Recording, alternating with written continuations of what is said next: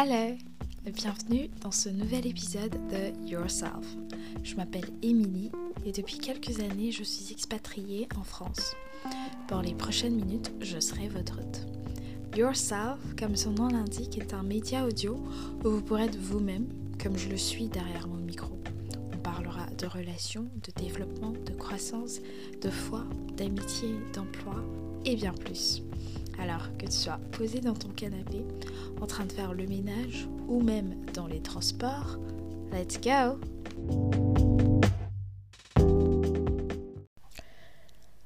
Est-ce que tu t'es déjà retrouvé dans une situation où tu t'es dit pourquoi?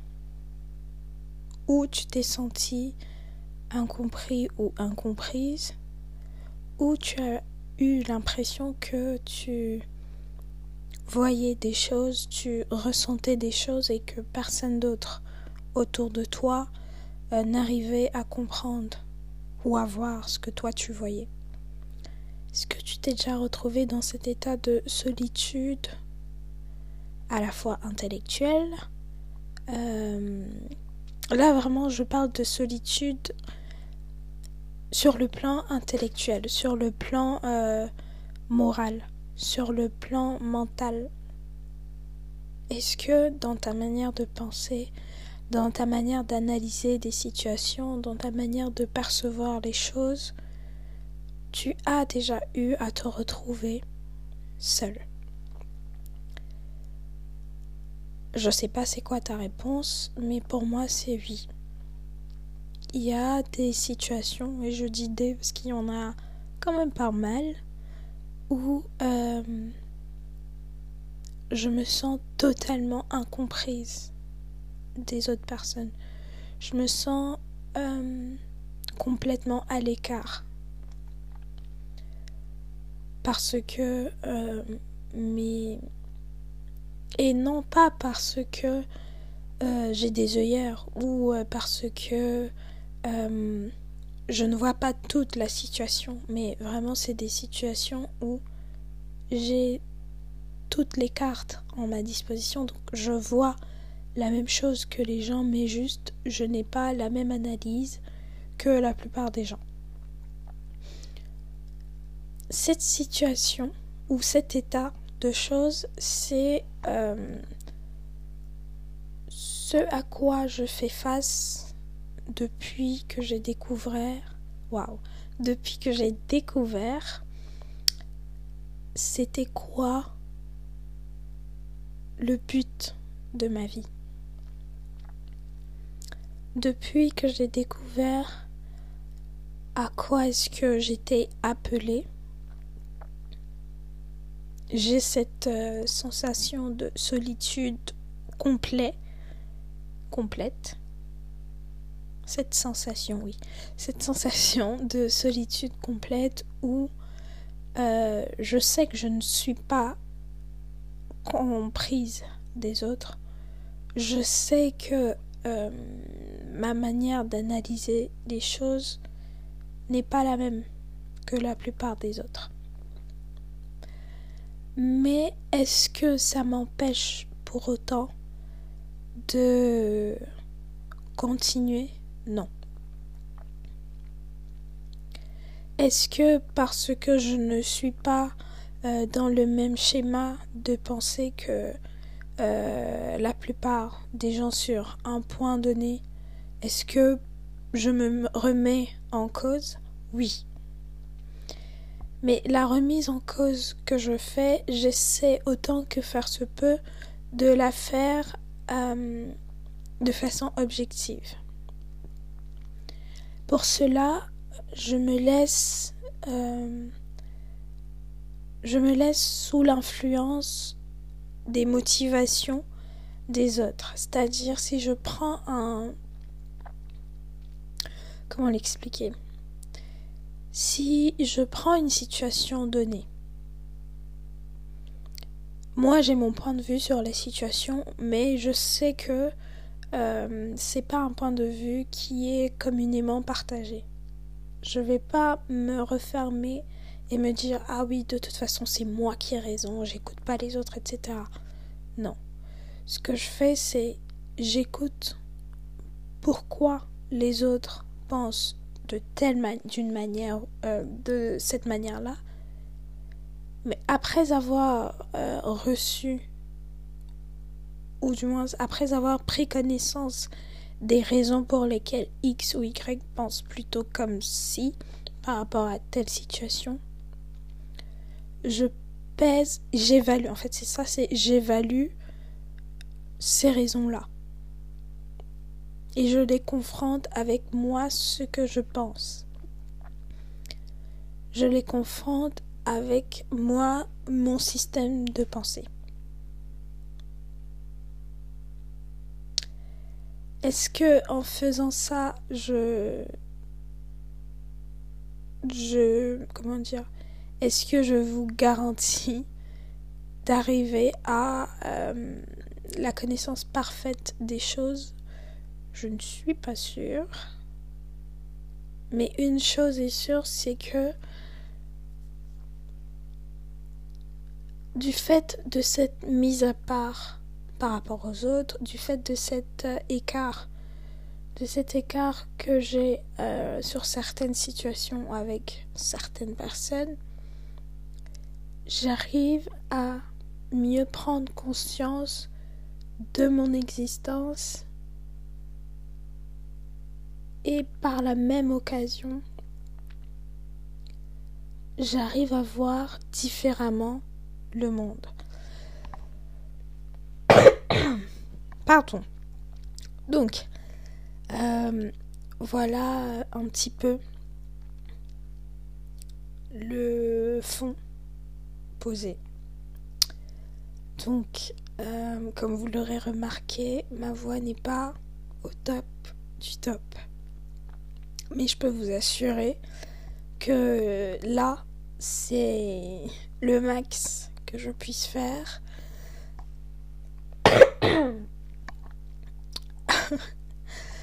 en fait, je sais, j'ai super mal à la gorge.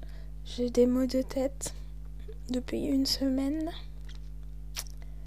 Mais euh, je me suis dit non, je, je vais le faire quand même. Je vais enregistrer l'épisode et je vais le publier. Là, au moment où vous écouterez cet épisode, ça fera deux mois que j'ai commencé mon podcast. Comme vous vous en doutez certainement, je suis très heureuse. Je suis très fière de moi pour euh, la régularité et euh, pour la consistance de mes échanges. Il y en a plein euh, parmi vous qui m'écrivent pour ou qui laissent des commentaires, des avis pour m'encourager et pour me dire qu'en fait ce que je fais euh, les intéresse vraiment. Donc, je profite de cette occasion-ci pour vous remercier. Pour vous remercier pour euh, le temps d'écoute que vous accordez à mon podcast, les statistiques, c'est vrai que je ne les partage pas souvent puisque pour moi c'est pas ça le plus important. Je, je ne fais pas ça euh, pour être la meilleure pour être la meilleure podcasteuse, j'y suis arrivée, euh, de France ou non, je le fais vraiment pas pour ça. J'ai des choses à partager, je le fais et c'est tout. Pour moi, les statistiques, c'est pas le plus important, mais je vais pas vous cacher que depuis le lancement de mon podcast, les statistiques sont au vert. C'est le bilan jusqu'à présent est très positif, donc euh, comme je l'ai déjà dit, je, le redis, je suis très, euh, très heureuse euh, que vous y, y, trouvez de l'intérêt. Je suis très heureuse de d'être avec vous un quart d'heure ou une demi-heure par semaine. et j'espère que ça continuera les mois à venir. Donc, pour revenir sur euh, l'épisode du jour, comme tu l'auras lu dans le titre, c'est Et si c'était toi Et si c'était toi? Pourquoi euh, ce titre? Et comment je suis parvenue à cette idée d'épisode?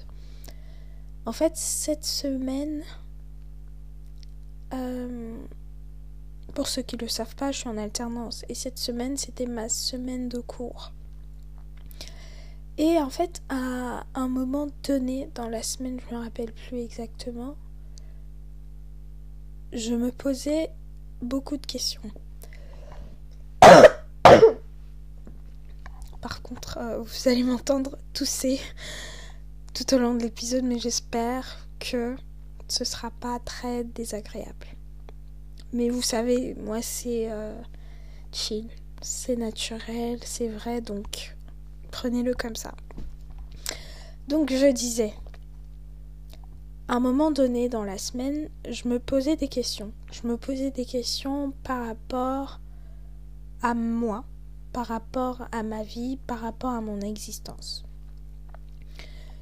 Je sais que je suis quelqu'un de très sensible, euh, surtout concernant certains sujets. Il y a des choses pour moi qui sont euh, presque vitales qui pour la plupart des gens euh, ne le sont pas. Et je me posais la question et je réfléchissais par rapport à ça, j'en ai j'ai prié par rapport à ça et tout. Et je demandais à Dieu pourquoi en fait je suis autant euh, sensible par rapport à telle situation, par rapport à telle condition? Et ça, je parle pas de situation au niveau micro. C'est pas en mode ah pourquoi moi je vis cette situation, pourquoi mes amis, pourquoi ma famille. C'est vraiment de façon générale. Euh, pourquoi euh, il y a des choses, des conditions ou des, choses qui se passent dans le monde qui me touchent autant. Pourquoi euh, j'en arrive à pleurer pour des pour des gens que je ne connais ni d'Adam ni d'Ève, des gens que je n'ai jamais rencontrés, des gens que je n'ai jamais vus, je, ne comprenais pas. Et la seule question, réponse, on va dire, que j'ai eue, c'est et si c'était toi? Vous savez, en tant que chrétien, on me dit oui, ta vie a un but. Tu as été créé pour une raison spécifique tu es la solution à un problème ici sur Terre. Et je sais que euh, une fois que moi on me l'a dit, je crois que je devais avoir 13 ans. J'ai jamais oublié cette phrase parce que je l'ai trouvée tellement belle, tu es la solution à un problème dans le monde. Je me suis dit waouh! Mais en fait, on est 8 milliards ou je sais pas trop combien sur Terre. Et il y a autant de problèmes que de solutions qui ont été pourvues en fait. Et donc je me suis rendu compte que si euh, je suis particulièrement émue euh, et si je suis particulièrement mue par une situation X ou Y, c'est tout simplement parce que c'est ce à quoi je je sais pas comment dire mais c'est ce à quoi c'est ce pourquoi j'ai été créée. C'est ce c'est c'est c'est pour ça que je vis c'est pour ça que Dieu m'a envoyé sur terre c'est pour réaliser des choses c'est pour accomplir des choses et bien évidemment, c'est. En fait, ça me fait penser au parallèle qu'on fait souvent entre le travail et la passion.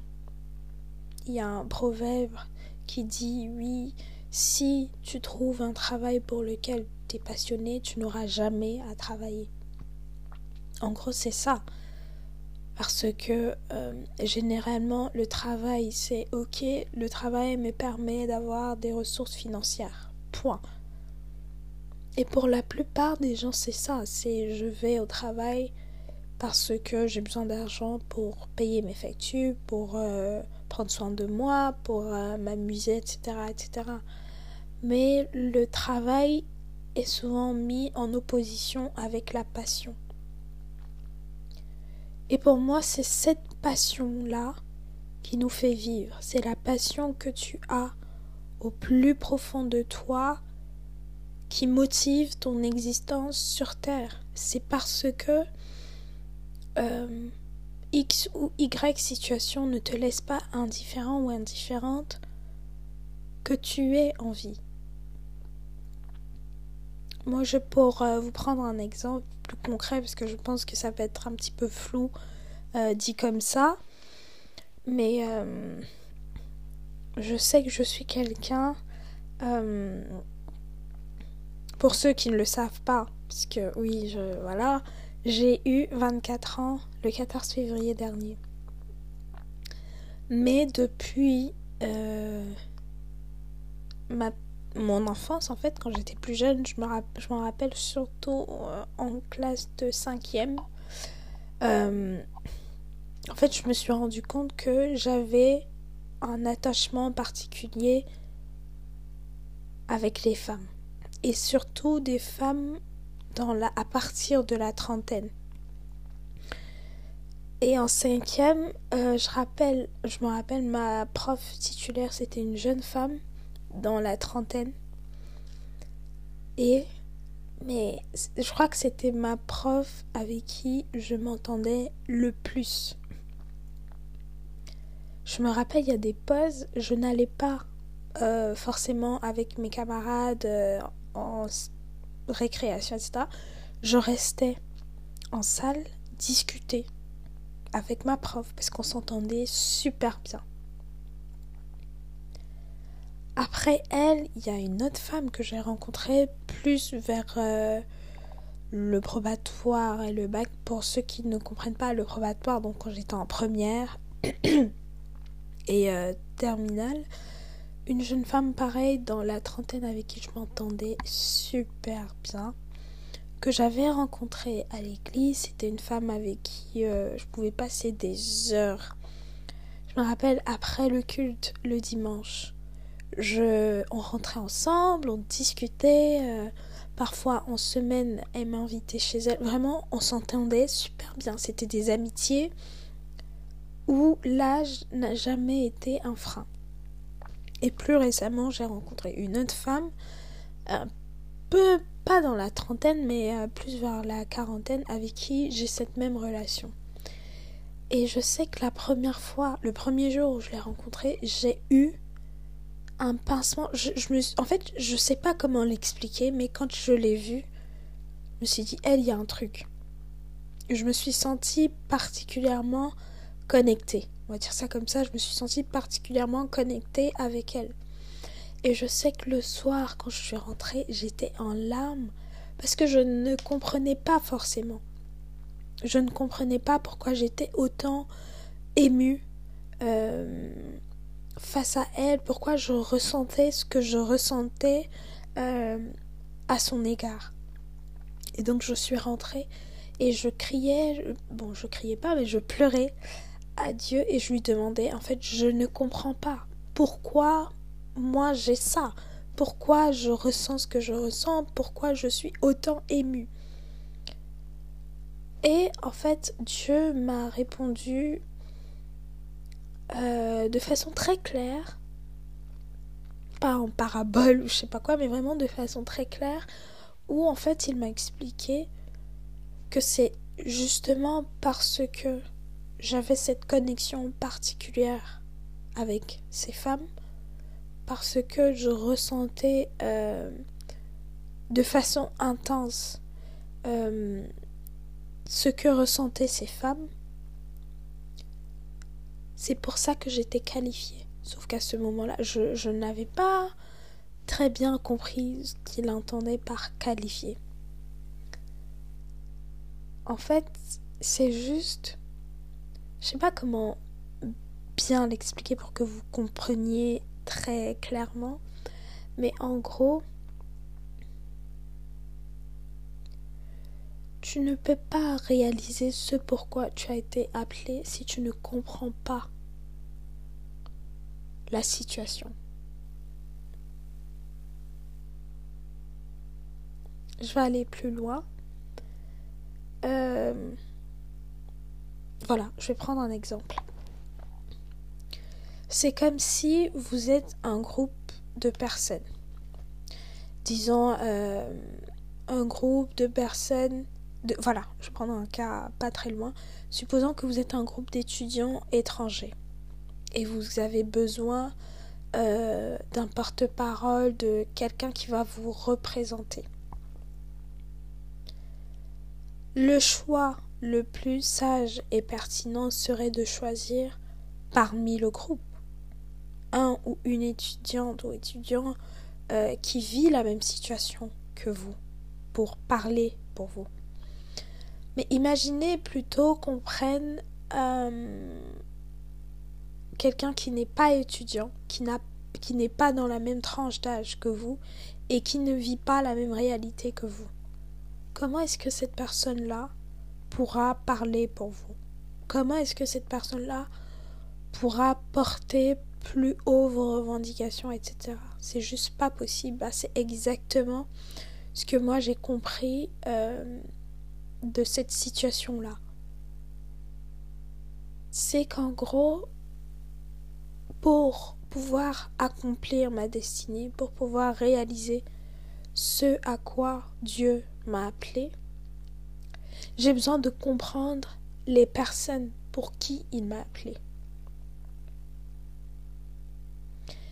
Et c'est pas une compréhension que euh, à partir de livres ou de films ou de choses qu'on m'aura dites, mais c'est une compréhension qui viendra du fait que je vis ou que je j'ai vécu les situations par lesquelles ces mêmes personnes-là pourraient passer ou par lesquelles elles seraient déjà passées.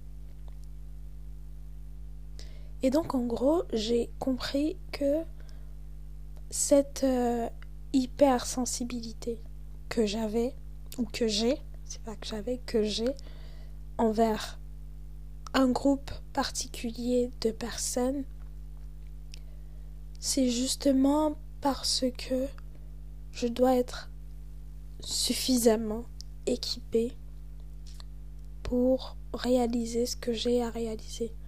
En gros, là, c'est une phase euh, d'acquisition. J'apprends.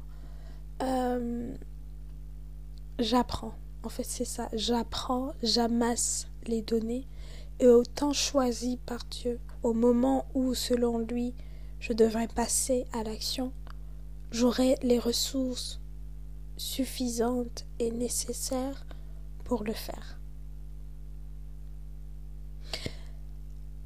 Même si à un certain moment, je me suis vraiment posé des questions. Je me suis dit, il y a un truc qui ne va pas chez moi. Je me suis dit, euh, cet attachement que j'ai, cette... Euh, connexion que j'ai est forcément malsaine. Et c'est d'ailleurs pour ça que je pleurais. Parce que je, je, me disais que je m'étais laissé... Euh, euh, je m'étais laissé détourner par l'ennemi. Vraiment, j'étais allée dans des, des grandes hypothèses. Mais, en fait, quand j'ai prié, j'ai vraiment été honnête avec Dieu. Je n'ai pas euh, essayé d'être la chrétienne parfaite. Je n'ai pas essayé d'être, de dire ce que Dieu voulait entendre. Je n'ai pas essayé euh, de me faire passer pour, pour celle que je n'étais pas. J'ai vraiment été sincère dans ma prière et j'ai dit, j'ai dit à Dieu les termes en fait. En gros, c'est ça, c'est vraiment. J'ai eu une vraie communion. En fait, c'est ça, c'est une vraie communion avec Dieu. Et depuis que euh, j'ai appris à l'accepter, depuis que j'ai appris non seulement à l'accepter et à vivre avec, je me porte beaucoup mieux. Je me porte beaucoup, mieux parce que je sais où je vais. Parce que je sais où je suis actuellement et parce que je sais où je vais. Alors qu'avant ça, tout était si flou. Rien n'avait euh, de sens. Euh, tout me paraissait si lointain. Et moi, en fait, quand on me parlait de destinée, de oui, Dieu a un plan pour toi, en fait, pour moi, je, je, le voyais très, euh, très aérien. Pour moi, c'était. En gros, si t'es pas président ou présidente de la République, euh, je suis désolée, mais t'as pas de. Voilà quoi, ta vie. Voilà, faut te poser les bonnes questions. Mais depuis que j'ai vraiment pris le temps de questionner Dieu à ce sujet, de me poser les bonnes questions, je me porte, je me porte euh, beaucoup mieux vraiment beaucoup mieux. Donc je vais pas être euh, très longue pour cet épisode parce que je pense que je ai déjà habitué quand même. Euh, surtout ces deux dernières semaines à des épisodes beaucoup plus longs. Mais euh, pour cet épisode-ci, je vais vous laisser sur ces paroles. J'espère que ce sera pour vous l'introduction à euh, vous aussi vous poser et euh, faire ces réflexions-là. Euh, j'espère que j'ai déposé une graine qui va germer. Mais, mais voilà. Je vous dis d'ici là, portez-vous bien.